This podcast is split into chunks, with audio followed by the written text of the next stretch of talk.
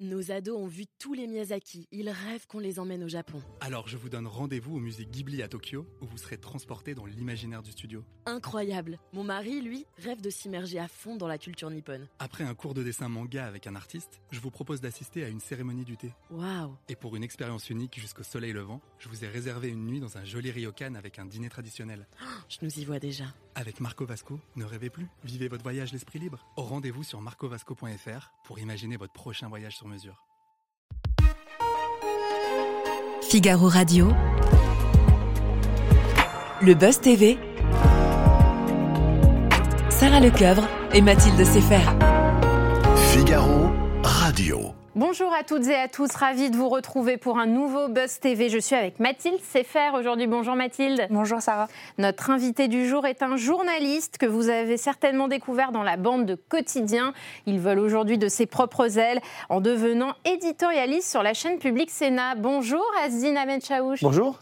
Bienvenue au Buzz TV. Donc, depuis le 13 février, vous avez rejoint l'émission Sens Public, qui est présentée par Thomas Hugues à 18h sur Public Sénat. C'est le canal 13 de la TNT. Alors, pour commencer, comment s'est joué ce transfert en coulisses qui nous a quelque part surpris, parce qu'on est en plein milieu de saison. J'ai été le premier surpris en fait, pour être franc.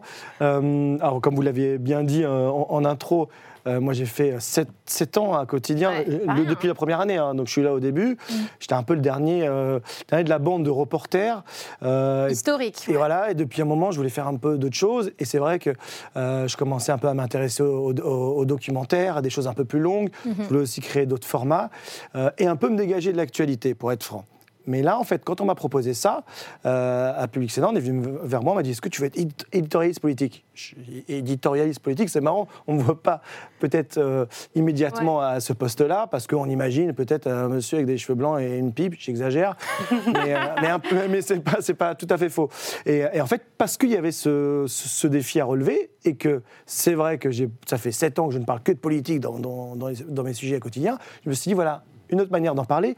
Et puis, j'avoue que Public Sénat, ça m'intéresse parce que j'aime cette chaîne, je la trouve, dans le, on va dire, dans le. Dans le euh, dans l'atmosphère actuelle, très clash, très dur, très hard news, très BFM contre CNews, c'est vrai qu'il y a quotidien, que j'ai adoré faire, mais voilà, euh, je, je voulais passer à autre chose. Et puis donc là, quand on m'a proposé de, euh, bah, de- de- d'apparaître et, de, et, d'éclairer les téléspectateurs et le public dans cette émission, avec Thomas Hugues, qui je trouve un super journaliste, Ouais. franchement, je dis, allez, vas-y, on tente, et puis on verra. Donc maintenant, je mets des vestes, voilà. je suis obligé de les nettoyer quand elles ont des tasses. hein. Alors, vous y serez combien de fois par semaine Une euh, fois par semaine, le mardi. Voilà. Donc euh, voilà, euh, c'est déjà pas mal parce que les sujets. Parce qu'il y a deux éditos, il y a deux parties. Euh, Oui. Donc, euh, ah, donc c'est à chaque fois, on va dire thème unique, quoi. Euh, et dans chaque partie, je dois trouver un. Enfin, je, je- je- propose un édito, donc Mm. avec un angle.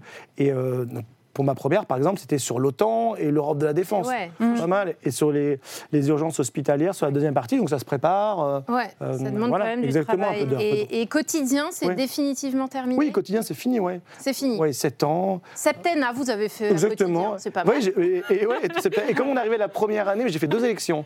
Ah, J'ai fait deux. bah oui, on arrivait à la première année. c'est vrai. Euh, exactement, ouais, non, c'est vrai. Je, je- je- je réfléchis avec vous. C'est vrai, j'ai fait deux, deux élections et ça, c'est, on est arrivé pour la pour la, la victoire de, de Macron et puis Et on a fait on la a- réélection, La ouais, réélection. Après, j'ai un peu continué. euh, donc voilà, donc c'est pas mal quand même. C'est pas mal, non Sinon, voilà. Joli Parce que le parcours. cumul des mandats, ça va même pour les journalistes. hein. Vous avez raison. On continue la conversation avec Asdine Ahmed Chaouch juste après les news médias de Mathilde Sefer. Mathilde, on commence ces infos médias avec les débuts de Maya Loquet aux 20h de France 2. C'était Oui. ce week-end. Oui, c'était ce week-end et on peut dire que c'est un, un baptême du feu réussi. Euh, Maya Loki a repris les commandes dès vendredi soir du journal télévisé de la 2. Elle a euh, ainsi remplacé Laurent Delahousse tout le week-end. Le présentateur était en congé. Il l'a d'ailleurs félicité sur les réseaux sociaux dès sa première, euh, comme tout un tas d'internautes. Euh, on, a pu lire quelle bonne surprise, bravo, vous êtes professionnel ou encore Maya Loki devrait être mise plus en avant. Cette dame est rayonnante.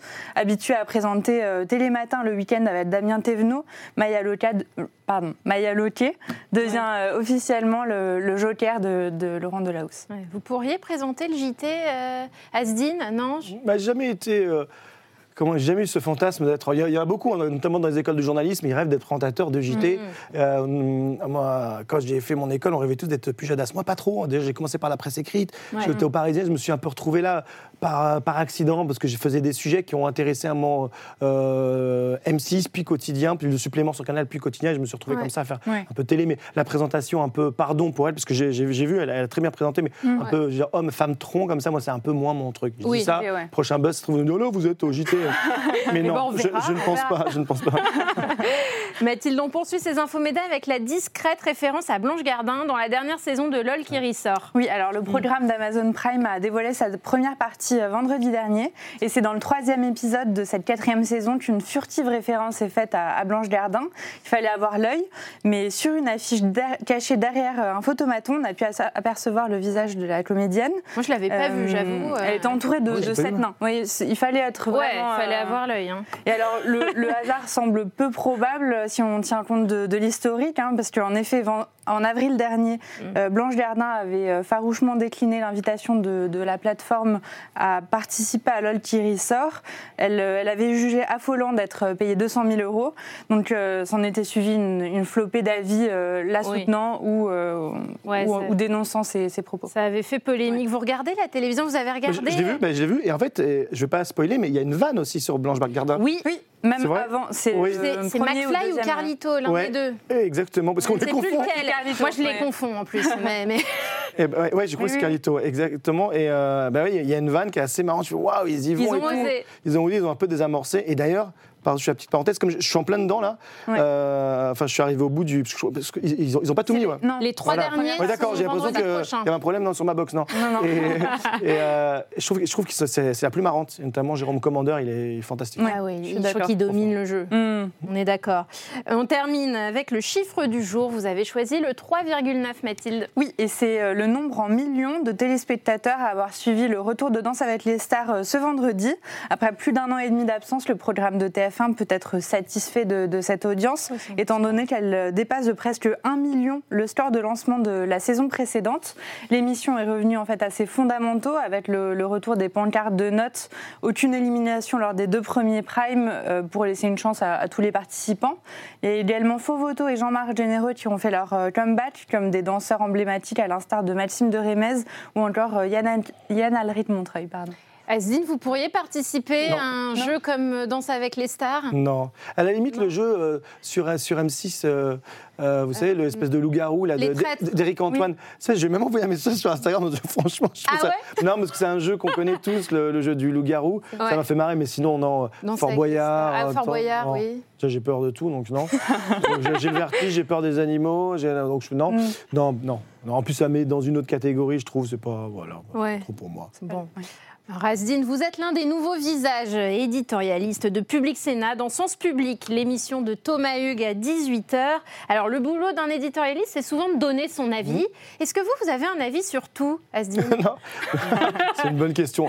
J'ai souvent plus, euh, euh, plutôt été dans, la, dans le camp de ceux qui critiquaient les, ce qu'on appelle les, les toutologues, ceux qui savent, euh, qui ont un avis Si. sur tout. Ouais. Donc euh, non, je n'ai pas un avis sur tout, mais euh, je peux traiter l'actualité euh, avec un angle politique ou avec, on va dire, mes, mes spécialités, mes, j'ai mes expertises. Je suis pas expert, mais en tout cas, Ouais, c'est quoi Euh, vos sujets de prédilection? oui, la poli- Faits divers vous divers, avez- justice, police, justice, Ouais. euh, aussi la politique, euh, comme j'en ai mangé, Vous voilà. avez Ouais. suivi. Euh, Le sport aussi. oui, Le sport, bien sûr. Et puis non, mais société aussi en, en général, c'est vrai. Puis bon, sur l'international, euh, j'ai toujours, euh, évidemment, euh, je- en tant que journaliste, je, je suis, je lis beaucoup. Et, et puis sur les sujets où je serai un peu, mm, peut-être moins armé, ben, je, ben, je vais lire comme tout le monde. Ouais, vous avez Voilà. travaillé. Bah oui, il faut travailler, oui. Mais l'éditorialiste, il n'est pas obligé de dire tout noir ou tout blanc. Il, il doit, je pense, apporter un éclairage de manière peut-être plus appuyée, plus sincère. Voilà. Ne pas être dans, ce, dans, cette, dans, dans ce langage un peu, je dirais pas feutré, mais très objectif du sujet JT, où c'est euh, très euh, linéaire, je dirais. Très, Ouais. très- voilà, très, C'est nuancé là. Avec, Mm. Ce sera. ou nuancé, mais en tout cas, on va dire voilà, euh, je vais vous dire, je vais vous apporter la, je vais vous, je vais vous montrer une, une perspective dans cette information et je vais le dire de manière forte, mais un peu comme on- dans le quotidien on le faisait dans les sujets. Je dis pas qu'on s'engageait, mais on montrait du doigt de manière euh, appuyée, euh, pas tiède, parce que on, voilà, on, on s'emparait de l'information, voilà, et on la mettait en avant euh, de manière voilà un peu plus peut-être, j'aime pas le mot orienté, mais de manière plus ferme peut-être. Ouais. ouais. Et alors, comment s'est passée votre première? C'était le, le 13 février Oui. dernier. Vous aviez fait une chronique sur l'Europe et sur l'état de, de Oui. l'hôpital en France. Comment ça s'était passé Ah bah alors, c'est assez simple, on m'appelle le matin, après la conf, parce que c'est des sujets as- assez, assez chauds. Eh oui. Et euh, voilà, on doit plancher, c'est comme euh, une colle en prépa ou... euh, Comme ouais, ou- un sujet, ou un sujet- bac. ouais, ouais, sujet de Pour passer le bac. Exactement, donc alors euh, bah, c'est c'est cool. Bon, après, on a, on a un débat, on peut proposer un angle, là voilà, on, on discute. Et puis voilà, ben, on part, on planche. Alors, vous étiez stressé avant euh, Comment vous êtes senti Ouais. Mais en fait, euh, ce qui est drôle, c'est qu'au début, non, parce que je voyais ça comme euh, bah, euh, un, un vrai travail journalistique, comme j'ai pu en faire sans stress. Puis en Mhm. fait, euh, ce jour-là, euh, je sais pas, il y a eu- ça c'est un peu en- gentiment, euh, mais un peu emballé. Une dépêche AFP, machin, l'ancien de quotidien arrive. Et là, je me suis dit, ah oui. je me dis, ah non, mais euh, voilà, je commence à avoir des coups de fil Ouais. et tout. C'est juste ce, ce- cet aspect-là, ce petit aspect-là qui m'a un peu remis euh, un peu de pression. Mm. Mais puis, euh, oui, la pression du direct, euh, comme ici, le maquillage, on met les micros. Ça, Ouais. ça faisait un petit moment que je n'avais pas fait ça. Ouais. Mais voilà, après, quand on passe ça, Tom- Thomas, il met tellement euh, à l'aise. Mm. Il, il- il lance bien, là, il fait, il fait des bons lancements, il met beaucoup d'humeur. Ouais. Donc ça, direct, on se sent, on se sent, on se sent à l'aise. Et, puis, et puis non, voilà. Et puis, la machine est lancée. Alors, dans le genre d'éditorialiste, vous êtes plutôt Jean-Michel Apathy, Patrick Cohen ou Eugénie Bastier? D'autres termes, est-ce que vous avez une couleur politique, Asdine? Alors, euh, je n'ai pas de couleur. Même si j'en avais, je ne le dirais pas euh, de cette manière-là. Après, Mm. j'ai des, des, enfin, des sortes d'engagement, je dirais, euh, euh, contre notamment les discriminations, ça là-dessus, euh, Ouais. soient. euh, On va en reparler d'ailleurs, parce que vous avez fait un documentaire là-dessus. Tout à fait. Donc, je dirais oh, plutôt, plutôt les, les deux premiers, on va dire. Plutôt Jean-Michel Apathy et Patrick Cohen. Ouais, voilà, Ouais. peut-être, Ouais. voilà, un peu plus tôt, voilà. Ok. C'est vrai qu'après Jean-Michel Apathy, il est sur, il est sur quotidien, Oui. et je dis pas que c'est la même famille et tout, mais bon, j'ai- j'aime beaucoup quand même. Ça fait des années euh, sûr. que, je suis ce qu'il fait. Euh, euh, bon là, il est, il est virulent, Il est il est, punchy. il est punchy, il écrit très bien. Et puis j'adore même la manière dont il s'exprime. Voilà, c'est frais, euh, c'est son accent, et ça fait du Et c'est cash. C'est cash, Aussi. exactement, c'est très cash. Et alors, vous trouvez pas qu'il y a- il y a un petit peu trop d'éditorialistes, Oui. compliqué à dire, sur, euh, sur les chaînes d'infos? Sur les chaînes d'infos. On en parlait, qui On- ont un avis sur tout. Ouais. On parle aussi bien du Covid, Covid, que de la guerre en Ukraine. Que... Mais peut-être quand on voit le, le- le même visage à longueur de journée parler de sujets différents, Mm. euh, on peut, on peut s'interroger. Voilà. Après, des personnes qui ont, euh, par leur carrière, euh, un, un vrai bagage. Euh, Il y a par exemple Mathieu Croissando qui est sur euh, Public Sénat. Moi, Mm. quand, moi, quand je l'écoute, je le trouve hyper solide. Je dis pas ça parce qu'on est sur la même chaîne. Ouais, ouais. Il a été aussi directeur de, de rédaction à l'Obs, euh, Mm. au Parisien. Il a une pour apporter un, un regard sur les sujets d'actualité en général. Alors, c'est vrai que parfois, dans- sur les chaînes notamment qui font du débat ou du clash, tout le monde est un peu éditorialiste et, euh, et l'édito aussi, oui, à outrance, Mm. euh, parfois peut aller au détriment du vrai travail journalistique, c'est-à-dire du reportage. Par exemple, moi j'ai fait beaucoup de reportages. Ouais. Alors là aujourd'hui, je me trouve de l'autre côté. Mais c'est pour ça que j'ai- accepté chez Public Sénat parce que je trouvais qu'il y avait un apaisement Mhm. qui permettait justement d'avoir, euh, de, de- peut-être de délivrer un édito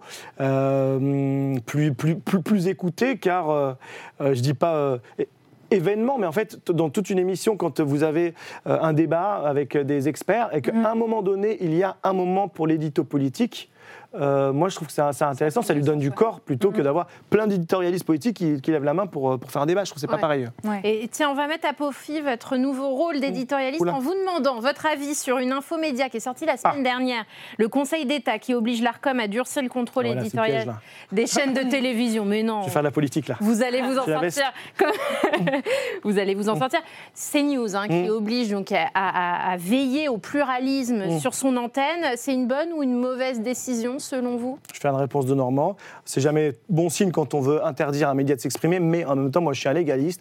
Et quand on commence à s'attaquer au Conseil d'État, comme quand on commence à s'attaquer au Conseil constitutionnel lorsqu'il y a une loi, euh, par exemple la loi immigration, alors qu'on a, on a voulu s'attaquer au Conseil constitutionnel Oui. avant même qu'il prononce sa- son, euh, qu'il donne son arrêt, qu'il prononce sa décision, euh, ça, pose des, ça, ça pose un vrai problème institutionnel. Et là, sur le Conseil d'État, sur l'ARCOM, à la limite, on peut avoir, un- chacun donne son avis, c'est une instance administrative, Oui. mais sur le Conseil administratif, c'est une juridiction, c'est la plus haute juridiction euh, Administrative, administrative en France. Donc euh, c'est comme, euh, ce sont des, des gens sérieux, donc qui ont sûrement des éléments. Donc moi je me, ba- je me base sur le Conseil d'État. Voilà. Après que le Conseil d'État infléchisse, je sais pas son, Parce son que avis. On ne demande pas ça à quotidien, d'où vous venez d'ailleurs. Ouais. Et on peut, on peut comparer CNews et quotidien, alors euh, sur euh, deux branches différentes, mais enfin, euh, c'est bien que cohabitent à la fois CNews et quotidien, non Vous trouvez pas? Ça, bah, en fait, je pense que enfin, le problème, c'est que quotidien n'a jamais été condamné ou. euh, Non, mais oui, oui, Quotidien refuse de recevoir, par exemple, Oui, mais des pas, membres pareil. du c'est pas pareil. National. Je pense que là, on part sur, euh, sur des médias qui accueillent des gens qui ont été condamnés par la justice et qui ont comme, euh, comme parfois éditorialistes Ouais. ou des journalistes qui ont été, ou des médias qui ont été condamnés par la justice. Valeurs actuelles, il n'y a pas longtemps, ils ont été condamnés pour Mm. Ouais. avoir dessiné euh, Daniel Obono, député en, en esclave. Donc je pense que c'est parce qu'il y a eu ce- peut-être ces dépassements, ces franchissements de, Mm. de- de frontières euh, qui pouvaient être considérés comme la ligne rouge, que peut-être le Conseil d'État dit qu'est-ce qu'on fait alors? Est-ce que c'est la bonne manière? Je ne sais pas. Moi, à mon avis, voilà. Mais mettre tous les médias en disant toutes les, moi, tout- pour moi, toutes les opinions ne se valent pas. Voilà. Ouais, Quand on franchit la, la frontière de la loi, euh, c'est pas pareil. Mm. Et alors, on vous a découvert dans, dans le quotidien. Qu'est-ce que vous y avez appris euh, là-bas? Tout. Allez, c'est le moment de leur rendre hommage. si euh, ils me regardent, tout. Non, mais alors, ouais, j'ai vraiment. Clairement, c'était mes plus belles années journalistiques. Il y a eu le Ah ouais Parisien. le Parisien, c'était c'est mon- le commencement euh, Ouais. où j'ai appris le reportage, le fait divers, mettre le pied dans la porte, comme on dit. Ouais. Vraiment, euh, euh, se constituer un carnet d'adresses. Oui, ça c'était important, mais après, ouais, c'était mes plus, mes plus belles années. J'ai un peu d'émotion en parlant parce que avec euh, Yann Barthez et Laurent Bon, le producteur, les deux producteurs, en fait, j'ai appris le, le, le- regard, euh, enfin, d'éviter et de, de ne pas se contenter de l'évidence. Voilà, ça c'était important. Et ça, ça a été tout au, ça a été tout au, au- au- au- le, tout, tout le long de ces années, ça a été vraiment euh, notre base de travail. Mm. Et c'est toujours le regard différent, le contre-pied, euh, apprendre à voir ce qu'il y a derrière la, la, la caméra, Mm. Ouais, c'est l'image. Voilà hein. le champ contre champ. Oui, mais c'est une logique, c'est l'une des logiques les plus pures du journaliste. Et c'est ça que j'ai aimé. Voilà, certains n'aiment, n'aiment pas. Moi, je, dis- je dis pas ça, mais en tout cas, quand on est journaliste et qu'on on est baigné dans cette idée-là, quand on vient avec un sujet, la première des choses, on te dit, mais euh, t'es sûr que euh, pourquoi un tel a prononcé cette phrase? Ah, Pourquoi il est fait à ce moment-là? Ça, Voilà, ce, ce genre de questions. Euh, Qu'est-ce qu'il a voulu dire? Ouais. Euh, Qui lui a dit de le dire? Mm. Euh, Quel est son, son plan derrière? Voilà, Mhm. c'est- c'est tout ça qu'on a appris. Voilà, et puis plutôt dans une bonne ambiance. Moi, je me suis quand même bien marré Ouais. dans une émission qui est belle, qui est esthétique. On peut rire, parce que moi, je suis quand même plutôt dans le dans, dans l'esprit, état d'esprit un peu humeur, un peu vanne. Là, J'ai pu quand même m'épanouir. Mm. Ouais. Euh, oui, puis enfin, c'est c'est quand même une bande de potes. Enfin, moi, j'ai des amis là-bas, euh, je, je les revois et c'est cool. Donc on, on comprend, la bande va vous manquer. Et qu'est-ce Oui. qui va moins vous manquer de, le, le rythme peut-être? Oui, déjà, le- déjà, le rythme, il est intense. Bah oui, faut- on peut pas tricher. euh, quand on commence un peu, moi, ouais, je, je commençais un peu, peut-être un peu. Je sais pas si je dis à fatiguer, pas fatigué, mais je voulais euh, euh, penser à d'autres choses, faire d'autres projets. Et comme c'est du, du, du- du 5-5, euh, euh, Oui, 5 Ouais, jours sur 7. voilà, ouais, et encore, nous, on, tour- et on, on tournait du, on tournait, le- moi je tournais le week-end souvent. Ah, bah oui, les meetings, ils ont lieu le week-end, les manifestations oui, ont lieu, ont- ont lieu le week-end, donc il y avait ça aussi. Ouais. J'ai- une petite fille aussi, il y avait, c'était pas, il y avait, il y avait toutes ces questions-là, donc ça peut être, ça va. ça a joué dans la décision. Oui, bien de- sûr. Voilà. Après- non, après le reste, chose. non, mais non, euh, tout, tout le reste me manque, hein, mais euh, Ouais. c'est ça qui, oui, c'est le, c'est le rythme. Et puis faire autre chose. Vraiment, il faut sortir de ça. J'ai- J'ai euh, j'ai 41 ans, Mm. euh, courir, courir avec le micro rouge après des députés et des ministres, à un moment, ça avait ses limites aussi, voilà. Ouais. Ouais. Et alors justement, vous avez fait autre chose. Euh, L'arabe dans le poste, c'est le, le nom de votre documentaire produit par euh, Bandmi, diffusé euh, à l'automne. Vous reveniez sur la représentation des personnes d'origine maghrébine à la télé. Est-ce que vous avez déjà euh, eu le sentiment d'être parfois l'arabe de service à la télé, que, pour reprendre un peu l'expression euh, triviale Oui, non, mais en plus, c'est une Ouais. question. C'est pour ça aussi que je- j'ai fait, vous l'avez fait, j'ai fait aussi ce documentaire en, en se posant ces questions, mais c'est c'est une question paradoxale euh, parce que justement, d'un côté, euh, moi, je voulais montrer euh, l'absence de représentativité des personnes d'origine maghrébine, euh, des Français d'origine maghrébine Mhm. à la télévision, et en même temps, quand euh, on, on est représenté, euh, on va endosser un rôle d'arabe de service. Ouais. Et c'était ça aussi que je voulais montrer, c'est qu'on est toujours l'arabe de service de quelqu'un. Donc à un moment donné, Mhm. tant pis. Vous l'avez été Ouais. dans l'exercice de vos fonctions à, Non mais en à fait, quotidien bah, non, mais, non, mais je- non, oui, mais, Sur le terrain non, mais sur- malgré moi, je, je- je le suis toujours. Je vous, je vous donne un exemple des deux côtés.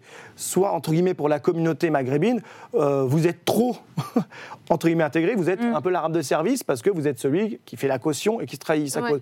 Et à l'inverse, lorsque vous faites un sujet, par exemple, en banlieue, ou un sujet, je vais en Algérie, ou je me fais un sujet sur le couscous ou le kebab, là aussi, on va dire que je fais l'arbre de service parce que je mets trop en avant mes, euh, Ah mon oui, identité. donc, Donc, on est toujours, on est l'arbre de service Oui, parce que voilà, c'est particulier. euh, ce qu'on raconte dans, dans- dans le documentaire, en fait, l'image du maghrébin en, en France, elle est sinusoïdale. On passe de- dans les années 60 du travailleur besogneux, c'était nos grands-parents, nos parents, euh, à celui qui devient responsable du chômage. Un million de chômeurs, c'est un million d'immigrés. Puis après arrive euh, euh, le rail, 98, champion du monde, Zizou, et puis le 11 septembre. Et voilà, et puis là, euh, depuis, on a du mal un peu à sortir de cette image de, de l'arabe, le barbu, terroriste, méchant et criminel. Et donc c'est ça aussi qu'on traîne. Et, euh, et- et ce documentaire voulait aussi montrer ben, que le, le spectre exclusivement identitaire religieux délinquant que l'on voit dans beaucoup de chaînes d'infos continues, hein, vous m'avez compris, euh, c- ce n'est pas que ça, le maghrébin, et c'est avant tout autre chose. Quand je dis avant tout, vraiment avant tout, ouais, la grande majorité. ouais. Et alors, vous avez, moi, je voulais y revenir parce que vous Mm. avez couvert le procès Oui. euh, des attentats du 13 novembre. Vous avez d'ailleurs sorti un, un très beau livre, Dossier V13, avec Valentin Pasquet, qui est dessinateur judiciaire, livre qui a reçu le prix étudiant du livre politique à l'Assemblée nationale. Donc, euh, bravo. Euh, moi, je voulais avoir. Comment on ressort d'un procès comme celui-là? Parce que vous avez dû voir des images terribles. Terrible. Des images terribles. Euh, on, a eu- on, a, on a reçu, entendu, mais je dirais pour nous c'est un moindre mal, hein, on n'était que les témoins de, de cette horreur, mais on a entendu euh, de longs témoignages, euh, six semaines de témoignages de parties civiles qui venaient raconter comment elles avaient perdu un, enfant, un, un époux, une conjointe, ou comment ces personnes ont assisté à la mort, ou comment elles, sont- elles sont blessées aujourd'hui. Donc ça, c'était quand même difficile. Donc il y a eu évidemment des pleurs, il y a eu des vidéos, il y a eu des, y a eu des, il y a eu des audios, il y a eu des photos.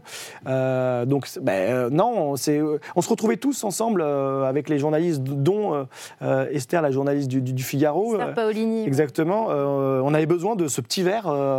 Le de- soir, de, de pour- décompression, oui. Ouais. Qui, dans, dans, dans la brasserie qui était en face et qui Ouais. était un, Ouais. un lieu un peu particulier parce que les, les parties civiles côtoyaient euh, les avocats des, des accusés dans, dans un mélange avec des journalistes un peu au milieu, mais on oubliait et ça se passait bien avec Mm. l'idée qu'en fait euh, c'est à l'intérieur que, du palais que se rendait la justice et, Ouais. et nulle part ailleurs. Donc oui, évidemment c'était particulier, dix mois quand même.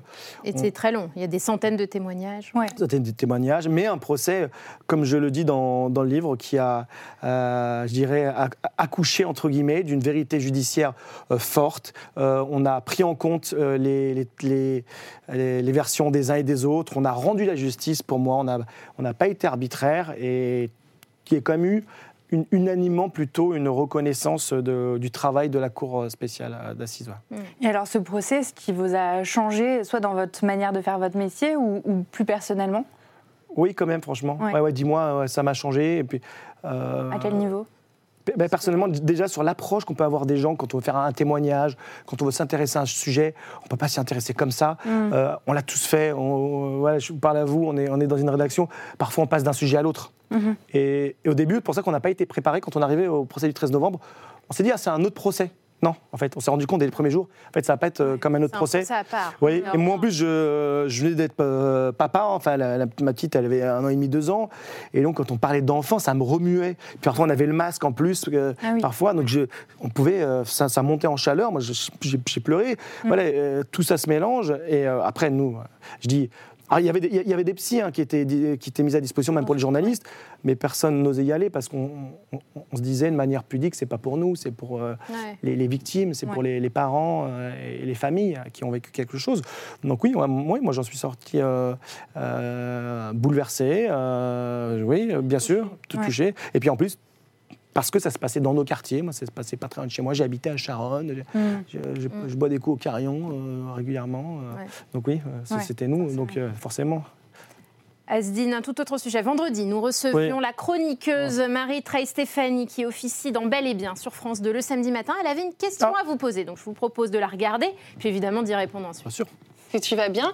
On s'était croisés, euh, je me souviens, dans le sud et tu jouais à la pétanque. Donc déjà, Ah. première question, euh, où en es-tu de ton jeu? Est-ce que tu as musclé ton jeu Et surtout, euh, bah, c'est super euh, ce nouveau départ. Est-ce que ça va pas te manquer les formats longs? Notamment, je pense à euh, l'arabe du poste qui était génial. Est-ce que euh, tu vas développer d'autres projets dans ce sens? Ah ouais Bah, Très bonne question, Voilà, ça. alors, il y a deux questions. Déjà, Ouais. la pétanque, ça va mieux le La jeu? pétanque, mais. euh, Moi, j'ai une pratique de la pétanque bizarre, c'est que je suis meilleur avec un verre de rosé. Ah, d'accord. Un verre. Il faut un verre de rosé pour Voilà, se chauffer. voilà exactement. Et là, j'ai l'impression d'avoir le geste plus, plus souple. Oui, la pétanque. Oui, mais comme tout le monde, je, je- je joue bien par intermittence. Je pense que c'est le sport le plus universel. Maintenant, pour le deuxième. Les sujets longs, oui. Oui, bien sûr, bien- bien Vous- sûr. Vous les abandonnez pas? Non, mais justement, c'est pour ça aussi que j'avais quitté Quotidien. C'était dans l'esprit de, de me plonger dans d'autres sujets longs. Par définition, ça prend plus de temps, il faut les développer, il faut les écrire, il faut les tourner. Euh, donc oui, il y en a en cours, bien sûr. Donc Ouais. non, j'ai pas abandonné, au contraire. Si je, si, je, si je ne pouvais faire que ça, je ne ferais que ça. Bon. Voilà, parce que c'est vraiment journalistiquement, humainement, c'est difficile, hein, parce que vous, vous prenez un sujet, vous le gardez euh, 10 mois, un an, hein, donc, euh, Ouais. euh, voire plus. Donc euh, parfois, on a envie de sortir de, de ce sujet. Ouais. Mais oui, bien sûr, je, non, je continue. Asdine, on vous garde quelques instants encore pour notre dernière rubrique au suivant.